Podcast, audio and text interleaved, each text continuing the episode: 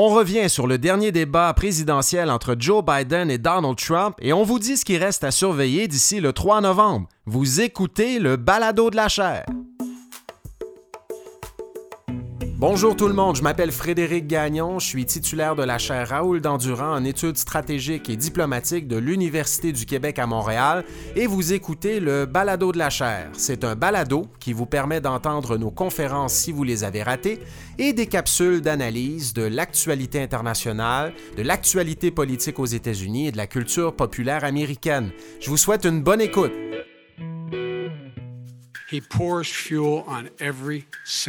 Racist fire. I'm the least racist person in this room. What I would say is, I'm going to shut down the virus, not the country. It's not my fault that he came here. It's China's fault. Character of the country is on the ballot.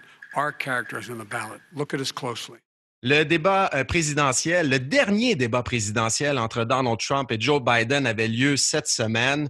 Peut-être une dernière chance pour M. Trump de relancer euh, sa campagne électorale alors qu'il tire encore de l'arrière dans les sondages. C'est pas terminé pour autant.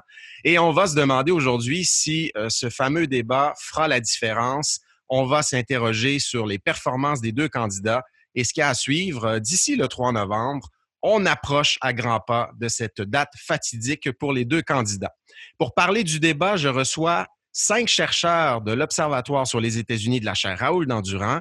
Valérie Baudouin. Bonjour Valérie. Bonjour. Andréane Bissonnette. Allô Andréane. Bonjour. Véronique Pronovo. Bonjour Véronique. Frédéric.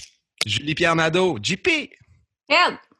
Bonjour Julien, ça va bien? Julien Touré. Bonjour. Bonjour, bonjour. Merci d'être là trois petits tours de table, performance de Trump, performance de Biden, et on surveille quoi d'ici le 3 novembre? Voici le menu du balado. On commence par la performance de Trump. Valérie Baudouin, que retiens-tu de cette performance? Bon, j'ai pas le choix de parler de la forme en premier parce que je pense que c'est ce qui a choqué le plus grand nombre de gens, de voir un Trump plus calme, plus posé, avec un ton complètement différent de ce qu'on a vu la dernière fois, là, où c'était interruption après interruption. Donc, il a écouté ses conseillers. Ça, c'est la première des choses, euh, parce qu'il a vu dans les sondages euh, que l'écart s'était quand même creusé entre lui et Joe Biden. Donc, ça, c'est assez clair. Après le premier débat, ça n'avait pas servi le président. Euh, donc, dans les moments, je vais commencer par un moment peut-être un peu plus, pas cocasse, mais quand même, parce qu'il a passé des jours avant le débat à insulter la modératrice de NBC, à lui dire qu'elle était à la seule des démocrates, qu'elle était biaisée tout ça. Et hier, il y a un moment où il a décidé de la remercier et de lui dire qu'elle faisait un très, très bon travail. Donc ça, ça démontrait à quel point on voyait un Donald Trump peut-être un peu changé euh, pour ce débat-là. Donc vraiment, ça démontrait que la forme était différente. Au niveau euh, de, de ses peut-être plus ses, attaques ou euh, ses moments forts face à Joe Biden, moi, j'ai remarqué quand il a dit You keep talking about all these things you're going to do and you're going to do this, but you were there just a short time ago and you guys did nothing. We did. You know, Joe, I, I ran because of you. I ran because of Barack Obama. Euh, il a dit à Joe Biden, écoute, tu te plains de ma présidence, mais il y a quatre ans, je ne me serais jamais présenté si toi et Barack Obama, ça n'avait pas été huit années d'échec. Je suis là en raison de ces années-là et euh, donc, c'est de ta faute, Joe, si je suis à la présidence. Alors que Joe Biden, euh, lui aussi, s'est lancé dans la campagne euh, parce que euh, c'est Trump qui est au pouvoir. Donc, ils ont au moins ça en commun, pourrait-on dire. Andréane, qu'as-tu retenu de la performance de M. Trump hier? C'est sûr que, comme Valérie l'a souligné, au niveau du ton, euh, c'était quelque chose de beaucoup plus calme que le premier euh, débat. Et il euh, faut souligner que ça lui a servi non pas uniquement en termes de projection d'une image plus calme, mais aussi parce que, contrairement au premier débat où on était beaucoup plus agressif et dans l'attaque, hier, il a réussi à faire passer des messages qu'il voulait passer et à répondre effectivement aux questions. Bien que sur deux enjeux centrales, la COVID-19 et l'accès aux soins de santé, ses réponses ont été davantage de dire ce qui ne fonctionnait pas et non pas de proposer un plan de réponse, ce qui pourrait euh, froisser euh, plusieurs Américains pour qui ces deux enjeux-là sont vraiment centraux euh, dans leurs intentions de vote. Mais un des bons points de de Trump sur la question du fond, c'est vraiment lorsqu'on a réussi à faire dire à Biden euh, euh, d'expliciter ses positions sur l'énergie fossile euh, et que Trump, en fait, a utilisé la stratégie de Biden et Harris dans les deux derniers débats de s'adresser à la caméra et de dire Texas, Pennsylvanie, entendez-vous ce qu'il dit? Will you remember that Texas? Will you remember that Pennsylvania? donc, à ce niveau-là, ça a été des États, des États clés de l'élection, ben oui. Exactement. Véronique, euh, qu'as-tu retenu de ce débat? Est-ce qu'il y a des moments marquants selon toi hier? Ben effectivement, hein, je pense que mes deux collègues l'ont déjà nommé, hein, l'adoption d'un ton un peu plus posé. Je pense que ça a eu pour effet de le faire paraître un petit peu plus modéré dans Trump hier soir. En effet, euh, outre le fait qu'il a adopté un ton un peu plus posé, il a aussi concentré ses attaques. Il a eu moins l'air de tirer sur tout ce qui bouge finalement. Et donc, plutôt que s'en prendre au docteur Fauci, aux scientifiques, à la modération du débat, à la commission des débats présidentiels, il a concentré vraiment ses attaques sur Biden, sur les démocrates, sur la Chine. Et donc, je pense qu'il a essayé d'adopter un ton un petit peu plus rassembleur. Euh, je pense qu'il y a eu un bon début de débat, mais rapidement, il est retombé sur la défensive et au fur et à mesure, on a pu voir les thèmes un peu plus difficiles pour lui qui ont émergé, comme la famille, l'économie, l'immigration, les enjeux raciaux. Et en toute fin de débat, et là, je ne suis pas une spécialiste de politique étrangère, je serais vraiment intéressée d'entendre ce que euh, Julien Touret aura à dire là-dessus, mais j'ai quand même relevé une citation We are energy independent for the first time. We don't need all of these countries that we had to fight war over because we needed their energy. We are energy independent. Il disait, Donald Trump, en termes d'énergie, nous sommes indépendants pour la première fois. Nous n'avons pas besoin de tous ces pays pour lesquels nous avons dû mener des guerres parce que nous avions besoin de leur énergie. Donc, de manière très directe et frontale, il avoue comme ça que euh, certaines intentions, en tout cas dans certains conflits que les États-Unis ont pu avoir au cours des dernières années, étaient en fait d'aller euh, chercher euh, des, des, points d'énergie, donc des, des, des, questions très, très stratégiques au niveau de l'énergie euh, à l'étranger. Alors, ça, ça a retenu mon attention certainement. Oui, on a parlé donc de politique étrangère, Véronique, et tu trouves que Trump s'est quand même démarqué sur cette question-là? Et effectivement, j'ai hâte de voir ce que Julien Toureil en, en a pensé. Mais juste avant, Julie-Pierre Nadeau, que retiens-tu de la performance de Trump? Et moi, je retiens que si sur le ton, euh, effectivement, comme mes collègues l'ont mentionné, on a eu un changement de la part de Donald Trump, sur le fond, euh, ça reste encore le même discours de Donald Trump, les mêmes exagérations sur les mêmes points qu'habituellement. Il dit encore une fois qu'il a mieux fait pour euh, les Noirs aux États-Unis que quiconque depuis Abraham Lincoln. Nobody has done more for the black community than Donald Trump.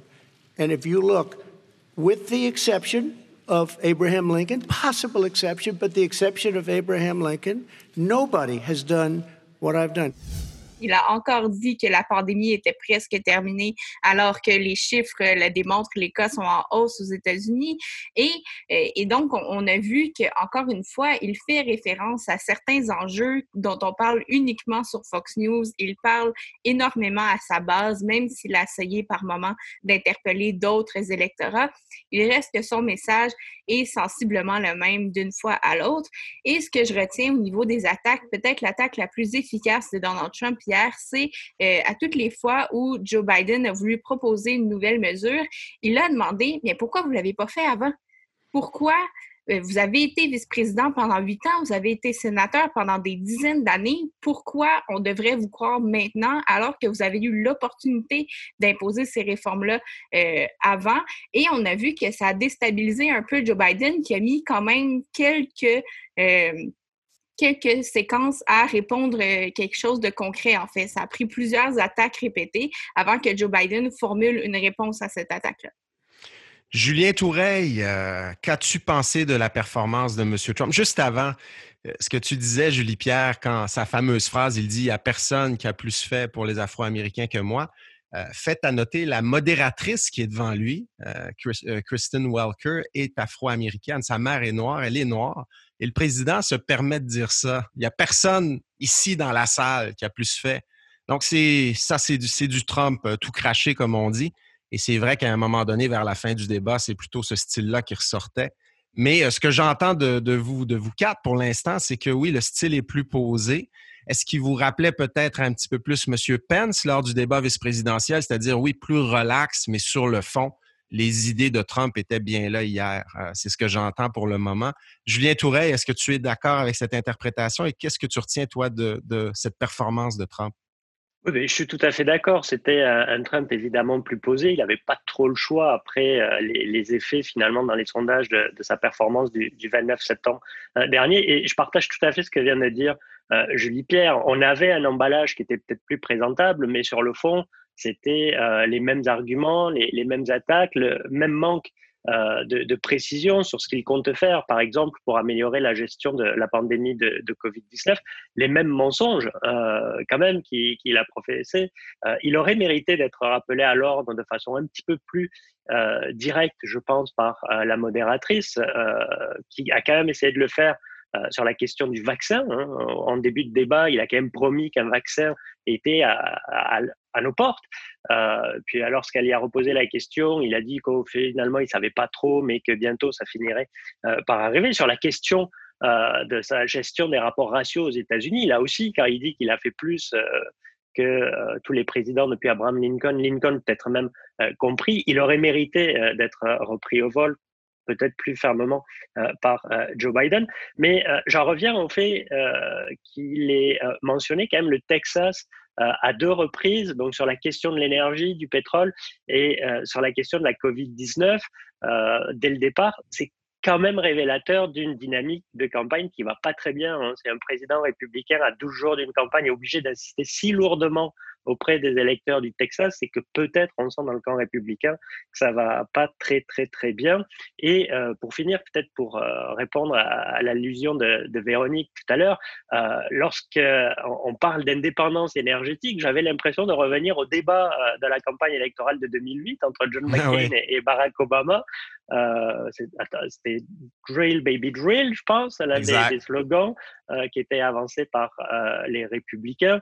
Alors, il n'y a pas hein, euh, d'indépendance euh, énergétique des États-Unis. Hein. Les États-Unis sont encore obligés euh, d'importer du pétrole pour assouvir leur consommation.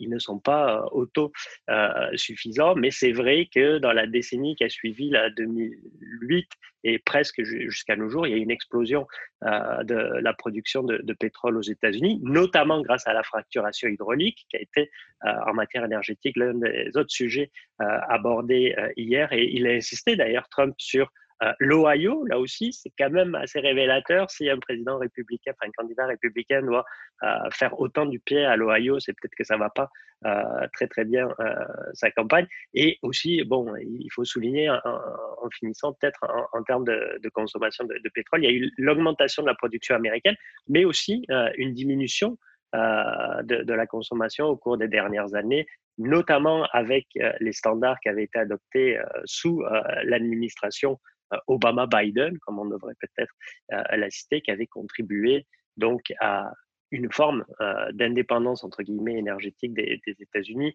et une amélioration du, bilan finalement américain en matière d'émissions de gaz à effet de serre.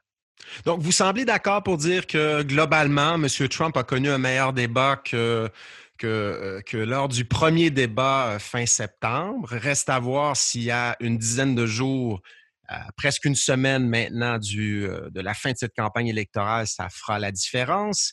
Parlons euh, pour l'instant de la performance de M. Biden. J'ai envie de relancer tout de suite euh, Julien Toureille sur la performance de Biden à ce débat.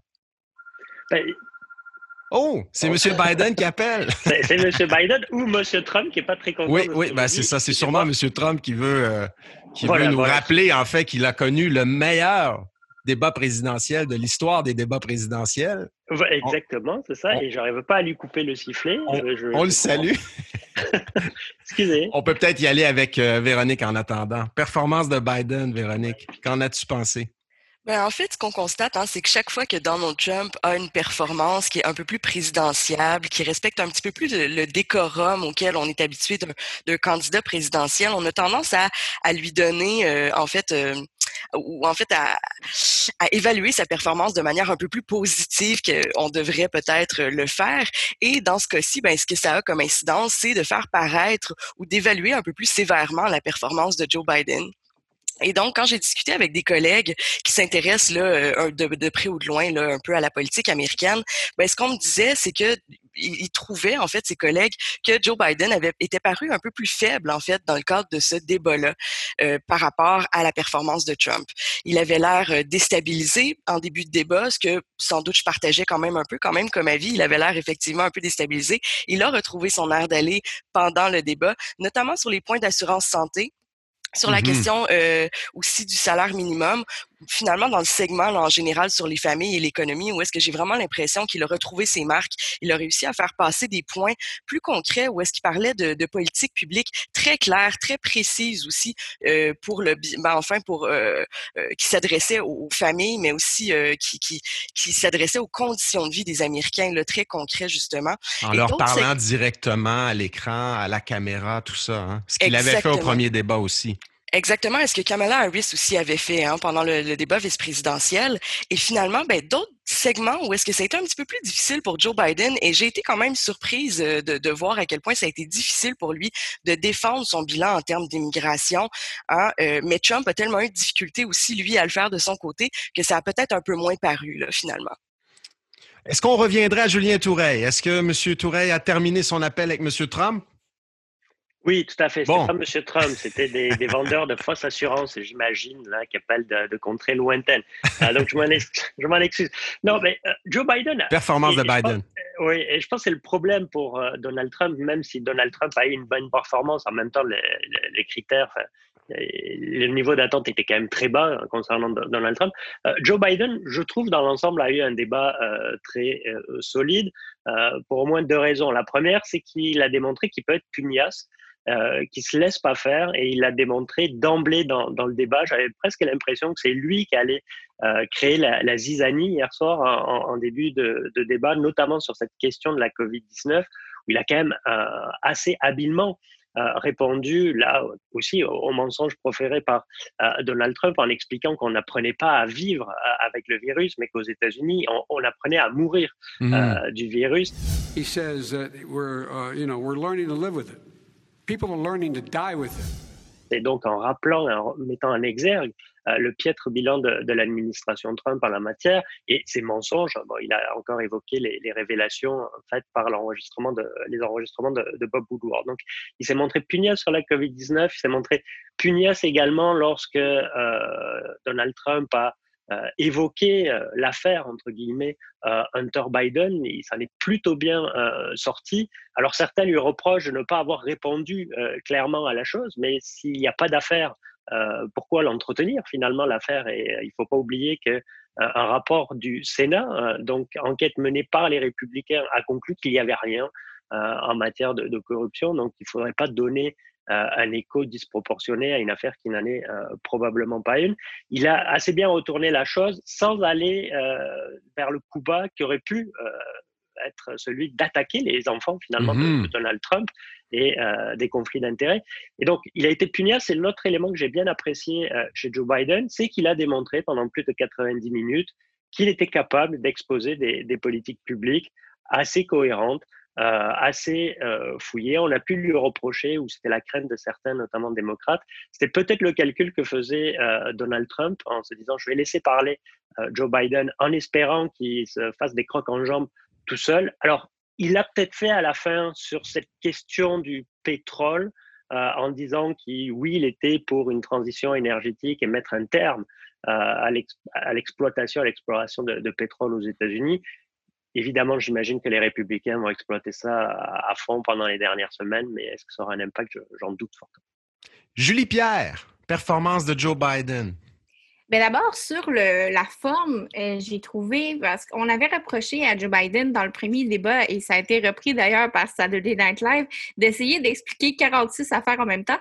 Donc, euh, là-dessus, j'ai trouvé qu'il s'est vraiment amélioré. C'était plus clair, c'était plus concis, c'était mieux expliqué, en fait, ses programmes et sa vision pour les Américains pour les quatre prochaines années. Donc, à ce niveau-là, euh, effectivement, le fait qu'il soit, qu'il ne soit pas interrompu par Donald Trump euh, constamment, ça a dû aider, mais il a réussi à avoir euh, des répliques peut-être plus claires et plus faciles à suivre que lors du premier débat. Sur le fond, en fait, euh, j'ai envie de contredire euh, mon collègue Julien. En fait, moi, j'ai beaucoup aimé. J'ai beaucoup pas de aimé. Pas de bagarre, là. Pas de bagarre, mais j'ai beaucoup aimé sa réponse euh, sur les hydrocarbures. I would transition from the oil industry, yes. Oh, I would that's transition. A big statement. It is a big statement That's a because big statement. I would stop. Why would you do that? Because the oil industry pollutes significantly. Oh, I see. Here's the deal, but That's you a can't a big do statement. that. Well, if you let me finish the statement, because it has to be replaced by renewable energy over time, over time, and I'd stop giving to the oil industry, I'd stop giving them federal subsidies. He won't give federal subsidies to the to the gas. Uh, excuse me, to the uh, to uh, solar and wind. Yeah. Why are we giving it to oil industry? En fait, oui, euh, ça risque de créer certains mécontentements de dire qu'on veut euh, mettre fin progressivement à l'exploitation des hydrocarbures aux États-Unis, mais d'un autre côté, ça a le mérite d'être clair. Ça répond, dans un certain sens, aux attaques des républicains qui disent on ne sait pas trop où ça s'en va, euh, ça pourrait aller très loin, ces politiques environ environnementales-là. En fait, Joe Biden, en mettant carte sur table, dit écoutez, c'est ça mon plan, les changements climatiques seront une priorité de mon administration et c'est ce qu'on compte faire. Après, il y aura des gens à qui ça va déplaire, mais il y a aussi des gens à qui ça va plaire parce qu'on voit que les changements climatiques, depuis quelques élections, montent dans les priorités de l'électorat américain. Donc, euh, si les gens qui travaillent dans l'industrie du pétrole euh, seront peut-être inquiets de cette réponse-là, mais ça pourrait rassurer d'autres gens qui sont, eux, affectés par les conséquences des changements climatiques. Et souvent, euh, on en parlait avec Andréane il il y a quelques jours, mais souvent, en fait, ces problèmes-là concernent surtout les gens défavorisés aux États-Unis, les gens qui vivent à proximité des, usines polluantes dans des quartiers un petit peu plus défavorisés. Donc, l'enjeu climatique n'est pas seulement l'enjeu climatique, c'est un enjeu qui, euh, qui euh, peut permettre euh, de courtiser des électorats un peu moins nantis aux États-Unis, issus des minorités afro-américaines notamment. Donc, euh, je suis assez d'accord avec Julie Pierre d'être clair sur cette question-là, peut être euh, payant entre guillemets électoralement. Julien Toureil voulait revenir sur ce que Julie Pierre a dit ou, j'ai mal vu? simplement pour dire qu'il n'y a pas de, l'ombre d'un conflit entre nous, Julie Pierre, sur cette question. Je, suis tout à fait euh, d'accord avec toi. mais il n'y a pas vraiment de doute hein, que les républicains vont essayer de déformer euh, le propos euh, de Biden pour essayer d'en faire un argument dans les derniers jours de, campagne. C'était simplement sur cet aspect-là que j'évoquais que Biden avait peut-être pris euh, un petit risque à ouvert la porte à, une attaque. J'imagine que dans la campagne de Donald Trump, on, va chercher désespérément la moindre chose. Après tout, on a déformé les propos d'Anthony Fauci pour le présenter comme un supporter du président Trump. J'imagine bien que ces propos-là seront utilisés. Et tu as raison, Julien, les, les, républicains le faisaient déjà au lendemain du débat. Le lendemain matin, c'était déjà euh, un des éléments sur lesquels on insistait. Valérie Baudouin, sur la performance de Biden. Oui, mais je pense que Biden, la pression n'était pas sur lui. Hein. Fait que déjà là, il partait avec une longueur d'avance. La pression était sur Donald Trump. C'est lui qui traîne de la patte dans les sondages. Donc, Joe Biden, je crois qu'il avait juste à bien faire, pas nécessairement être extraordinaire, mais tant qu'il faisait pas de gaffe, de bourde, euh, et tant qu'il répondait pas trop, euh, disons, avec confusion aux attaques de Donald Trump, parce que c'était le but de Donald Trump, justement, de l'attaquer et que la réponse de Joe Biden ne soit pas convaincante pour les Américains. Mais je pense qu'il est quand même bien fait dans, la majeure partie du débat. Euh, l'ont dit mes collègues. Euh, parmi les, bonnes réponses, les bonnes répliques de Joe Biden, j'ai mis celle quand il disait Bon, euh, tu es à la solde de, la frange plus radicale du parti. Euh, tu sais, toujours revenir à cette idée de marionnette de la gauche, des socialistes. Et j'ai aimé quand il a mis vraiment le pied à terre en disant je suis Joe Biden. Est-ce que tu le sais qu'en ce moment, c'est Joe Biden ton adversaire? Vous avez l'air confus, M. Trump. Vous n'êtes pas contre Bernie, vous êtes contre Joe Biden. Exactement. J'ai trouvé ça très, très fort en disant je les ai battus et c'est pas pour rien mes adversaires. Donc, c'est moi qui est là. Et, vous ayez pas peur finalement. Je prendrai pas les mêmes politiques que Bernie Sanders ou Elizabeth Warren ou même que ce que Kamala Harris aussi a comme peut-être politique euh, si c'était elle qui était la candidate à la présidence. J'ai bien aimé aussi comment il a un peu tourné euh, les questions, justement, au niveau des questions raciales, quand Donald Trump se présente toujours comme euh, aussi grand qu'Abraham Lincoln. Et là, le, vice-président de lui répliquer bon, Abraham Lincoln, ici à côté de moi, qui dit X, Y chose. Donc, il est allé un peu dans l'humour euh, pour attaquer, ridiculiser le président. Donc, ça, c'était quand même deux moments où il a été rapide, comme on dit, sur la gâchette pour répliquer au président. Ça n'a pas été le cas dans tout le débat, mais c'est deux moments là, qui ont retenu mon attention. Quelques phrases donc qui étaient probablement prêtes, hein, parce qu'on sait que Biden a, bien, bien préparé ce débat-là. On lui a reproché d'être dans son sous-sol, euh, mais au fond, de ne pas être très présent sur le terrain au cours des derniers jours, mais on, sentait effectivement qu'il s'était préparé à ce débat-là. Et M. Trump avait d'ailleurs annoncé qu'il attaquerait M. Biden sur l'affaire Hunter Biden. Et on a vu qu'hier, euh, Biden n'a pas tellement bronché sur cette affaire-là. Il était prêt. Andréane, sur la performance de Biden. Oui, ben en fait, sur le, ton, je pense que mes collègues ont déjà euh, fait le tour. Donc, euh, moi, j'aimerais souligner trois réponses sur les enjeux. D'abord, pour rebondir sur ce que JP disait, effectivement, j'ai trouvé que c'était payant de clarifier les points sur les enjeux environnementaux non pas juste pour les États qui votent démocrates, mais aussi dans des États conservateurs, parce qu'il faut rappeler que même des États avec euh, une forte production en hydrocarbures ont également des projets d'énergie verte. On peut penser au Texas avec les champs d'éoliennes notamment. Euh, et donc, c'est intéressant de, euh, de, remettre de l'avant la possibilité de créer de l'emploi et avoir une, économie verte pour des électeurs aussi modérés. Puis, toujours sur la question de l'environnement, euh, Fred a évoqué la discussion sur le racisme environnemental. Mm-hmm. Euh, et effectivement, j'ai trouvé intéressant que la modératrice pose une question directement sur ça, euh, parce qu'habituellement, le segment sur les tensions raciales aux États-Unis, c'est surtout sur les dynamiques policiers et membres des communautés ethnoculturelles, mais de vraiment démontrer comment les changements climatiques et comment le racisme, en fait, sont imbriqués l'un dans l'autre dans plusieurs sections des États-Unis. C'était un moment sur lequel Biden a bien fait et qui pourrait avoir une résonance auprès de l'électorat afro-américain qui, on se rappelle, après des performances euh, historiques en 2008 et 2012, a eu une baisse de participation en 2016. Donc, est-ce qu'à ce, niveau-là, de montrer qu'on comprend la pluralité des enjeux de la communauté afro-américaine pourrait faire sortir un vote pour euh, Biden dans certains États clés, notamment dans le Sud? Euh, et l'autre point que j'ai trouvé qui était fort intéressant de la performance de Biden, c'est sur la question de la séparation familiale. Donc, vous me connaissez, vous savez que moi, lorsqu'on parle d'immigration, euh, on a toute mon attention. Euh, et euh, c'était la première fois qu'on parlait d'immigration dans le cadre des débats. Et sur ce segment-là, Biden a vraiment été dans, l'image. Il a rappelé les, images de la séparation familiale qui ont choqué tant les républicains que les démocrates. et il a vraiment eu une réponse plus dans l'empathie qui démontrait à quel point la réponse de Donald Trump juste avant manquait d'empathie. These 500 plus kids came with parents. They separated them at the border to make it a disincentive to come to begin with. Bay, real tough. We're really strong. And guess what? They cannot, it's not coyotes didn't bring them over, their parents were with them. They got separated from their parents. And it makes us a laughing stock and violates every notion of who we are as a nation. Tant sur ça que sur d'autres enjeux durant le débat. Donc, euh, euh, une fin de débat qui était euh, une bonne performance pour Biden. Donc, as-tu du cœur? Hein? On a l'impression que c'est un des thèmes de la campagne. M. Biden a beaucoup insisté là-dessus, effectivement. OK, on en est au. On, serait rendu au dernier tour de table de notre balado de la chair d'aujourd'hui. Et je sais que les gens à la maison, bon, suivent beaucoup cette campagne électorale. Il y a beaucoup d'informations en ce moment, beaucoup de choses à, à retenir, à surveiller. Euh, vous leur dites quoi à ces auditeurs, auditrices du balado de la chair si ils et elles vous demandent quoi surveiller d'ici le 3 novembre? Dernier petit tour de table éclair. On surveille quoi d'ici le 3 novembre? JP, on commence par toi.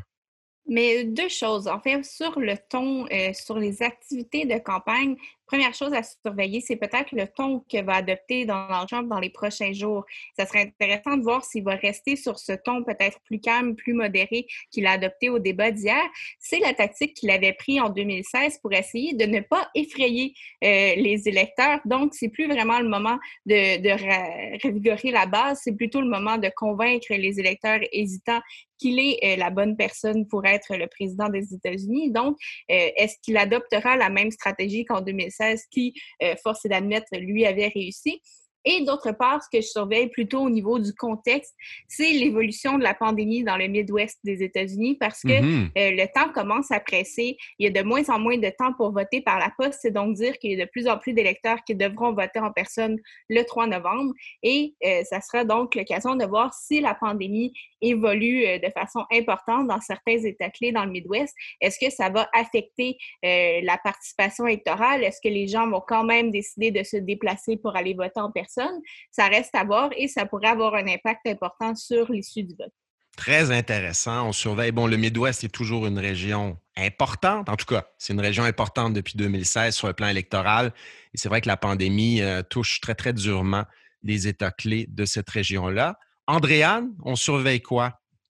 Oui, ben, je vais continuer dans cette, euh, cette vague des régions-là et moi, je vais aller vers le sud, euh, qui est l'autre région qu'avec les collègues, on a Surprise, surprise! Euh, et qui, bon, est une région qui m'intéresse particulièrement parce que, comme Julien l'a souligné aussi plus tôt, Trump a mentionné hier deux fois le Texas dans des réponses. Il s'est rendu en Georgie récemment, donc on voit qu'il y a des nouveaux champs de bataille de l'élection. Si vous regardez également les sondages pour les courses sénatoriales en Georgie, on est au coude à coude. En Caroline du Nord, le démocrate est en avance. Donc, euh, ce sont ces euh, États que je vais surveiller et où est-ce que les candidats se rendront euh, dans les prochains jours, d'une part. Et de l'autre côté, toute la question de la mobilisation de l'électorat. Donc, est-ce qu'on ciblera des électorats en particulier et la, la, dynamique de la suppression du vote? Donc, qu'est-ce qui sera mis en place pour essayer d'éviter que les méthodes de suppression du vote n'aient un impact négatif pour le Parti démocrate? Merci, Andréane. Julien, on surveille quoi? Le micro, Julien. Décidément. Aujourd'hui, je suis mal réveillé, manifestement. Vous voyez, ce débat m'a trop endormi. Euh, donc, dans, la quoi? De, dans la lignée de ce que disait euh, Andréane, je vais continuer à suivre la participation électorale, hein, puisqu'on voit les chiffres quasiment quotidiennement de, euh, du vote par anticipation, que ce soit en personne ou par la poste, sont assez, assez remarquables. On doit être rendu à 45, peut-être même 47 millions euh, d'Américains qui ont déjà voté. Et est-ce que ça va être compensé, cet enthousiasme, par un gros déplacement le, 3 novembre? On sait que euh, la campagne de Trump et les républicains comptent beaucoup sur le fait que leurs électeurs laissent entendre dans tous les, les, sondages que eux, ils veulent voter le jour du scrutin. Donc, est-ce que la dynamique qui semblerait favoriser les démocrates va être compensée par une grosse sortie de vote euh, républicain euh, le, 3 novembre? C'est la première chose que je vais surveiller. La deuxième chose, euh, je crois aussi, qui, a fait allusion, ben oui, les courses au Sénat, puisque c'est peut-être l'autre course qui va déterminer l'avenir en bonne partie de, de, la vie politique américaine, avec pas mal euh, d'enjeux, notamment l'évolution peut-être de la Cour suprême si euh, Biden devait être élu et que euh, les démocrates obtenaient la majorité au Sénat tout en conservant leur majorité à la Chambre des représentants. Et le troisième la troisième chose que je vais suivre, c'est est-ce que Biden va sortir un petit peu plus souvent de chez lui euh, c'est peut-être un peu la crainte que j'ai euh, concernant la dynamique de campagne de, Biden dans, les derniers jours face à l'enthousiasme de, Trump à, ressortir faire ses grands meetings. Euh, est-ce que Biden va essayer de, se montrer plus présent ou est-ce qu'il va s'appuyer sur, sur Gate, je sais pas, le, mot en français m'échappe ce matin, sur ses alliés on a vu que Barack Obama, quand même, il y a quelques jours, est sorti de façon assez. En Pennsylvanie, ouais. Euh, voilà, est assez dur euh, contre, euh, contre le président Trump. Donc, c'est les trois points que je vais suivre pour les 12 prochains jours. Et Véronique?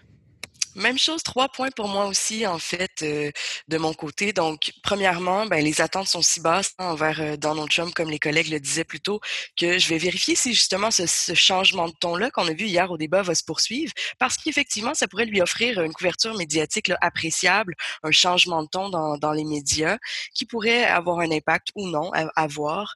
Ensuite, euh, de, vérifier comment euh, on va s'y prendre hein, dans ce dernier sprint pour essayer de mobiliser et rallier le, vote euh, des communautés latino-américaines, mais aussi le vote des femmes blanches qui vivent dans les banlieues et qu'on essaie euh, tant bien que mal d'aller chercher du côté tant de, Trump qu'on avait déjà obtenu en 2016 et du côté de Joe Biden qu'on essaie de ravoir hein, parce que c'est un électorat qui habituellement est plutôt acquis du côté des démocrates. Et finalement, eh bien, euh, je vais aussi observer là, pour les, deux dernières semaines ce qui se passe en parallèle de ce monde politique plus institutionnel. Donc, au niveau des mouvements sociaux, les tensions au sein de la société états-unienne sont, sont assez vives depuis le début de la campagne. Et considérant là, que Trump tire de l'arrière dans l'ensemble des sondages et que le, le jour J approche, ben, les tensions pourraient continuer de s'exacerber. Et je vais observer ce que ça va vouloir dire euh, dans, la, dans la société américaine. Extrêmement intéressant. Et je termine avec euh, Valérie. Oui, mais ben, je vais y aller avec la famille. Alors, moi aussi, je vais avoir trois points pour, euh, pour terminer. c'est tellement structuré, c'est impressionnant. Ça n'a pas de bon sens. Alors, oh, je vais commencer avec le côté, je dirais, plus superficiel qui est dans les apparences. Mais est-ce que Melania Trump va être présente dans la campagne? Parce qu'elle est très effacée, pour dire quasi absente? Et normalement, on se fie beaucoup aux conjoints, aux femmes et aux époux, tout ça des, présidents pour aller faire campagne. On le voit beaucoup avec Jill Biden, on le voit aussi avec le mari de Kamala Harris qui est très, présent dans certains États clés. Donc ça, je pense que c'est quand même un, côté qui a été remarqué par, euh, les journalistes et euh, certains observateurs. Euh, aussi, ben, je, je, vais dans la même veine que Julien avec l'effet un peu Barack Obama qui va être utilisé dans la campagne, en Floride aussi qui va être présent. Et quel va être cet effet-là? Parce qu'il a surtout voulu faire un appel au vote, rappeler le souvenir de 2016 que oui, c'est beau les sondages, mais il faut aller voter le 3 novembre. Donc, est-ce qu'on va continuer de l'utiliser comme ça parce que je pense que ça peut aider la campagne de, Joe Biden?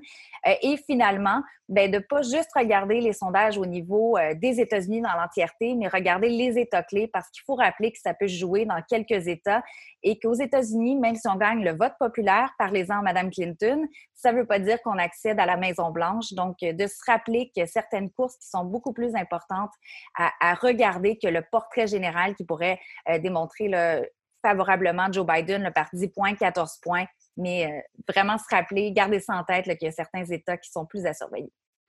Valérie Baudouin, Andréane Bissonnette, Véronique Pronovo, Julie-Pierre Nadeau, Julien Toureil, le téléphone de Julien Toureil. Je vous remercie d'avoir participé au balado de la chaire cette semaine. Vos analyses rigoureuses, structurées et pertinentes permettront aux gens qui écoutent le balado d'avoir presque tout en main, mais j'ai presque envie de dire tout en main pour passer à travers ces dernières journées de la campagne électorale américaine. Je vous remercie encore une fois euh, et on se reparle très bientôt. Je vous remercie d'avoir écouté ce balado de la chaire. Si vous voulez nous poser vos questions, vous pouvez le faire sur les médias sociaux de la chaire Raoul Dandurand, sur Facebook, Twitter et Instagram, en utilisant le mot-clic balado de la chaire. Je vous invite également à consulter notre site Internet si vous voulez rester à l'affût de nos activités au www.dandurand.ucam.ca. Et sur ce site Internet, vous pourrez aussi vous abonner à notre lettre d'info de la chaire. Et c'est pas une mauvaise idée de rester à l'affût de nos activités ces jours-ci. Nos deux prochains rendez-vous de cette saison électorale sont le 27 octobre, où on tiendra une table ronde en ligne à 12h30 intitulée A Few Days to Go Who Will Win the 2020 Elections. Et à cette occasion, on recevra trois chercheurs américains spécialistes des élections américaines, Ray Laraja, Jennifer Nicole Victor et Alan Abramovitz. Et il y a un autre rendez-vous à ne pas manquer. Le 3 novembre, c'est notre soirée électorale de la chaire Raoul d'Endurant. À partir de 18h30, des tables rondes en ligne, activités de visionnement des résultats, analyse de nos chercheurs en direct, tout ça gratuitement. Vous pouvez vous inscrire dès à présent sur notre site internet, encore une fois, au www.dendurant.ucam.ca. Ah, puis une toute dernière chose, si vous aimez le balado de la chair, n'hésitez pas à nous donner votre avis sur votre plateforme préférée. Évidemment, un 5 étoiles serait grandement apprécié. Ce balado a été monté et co-réalisé par Philippe Julien Bougie et Clément Hamelin. Allez, à la semaine prochaine.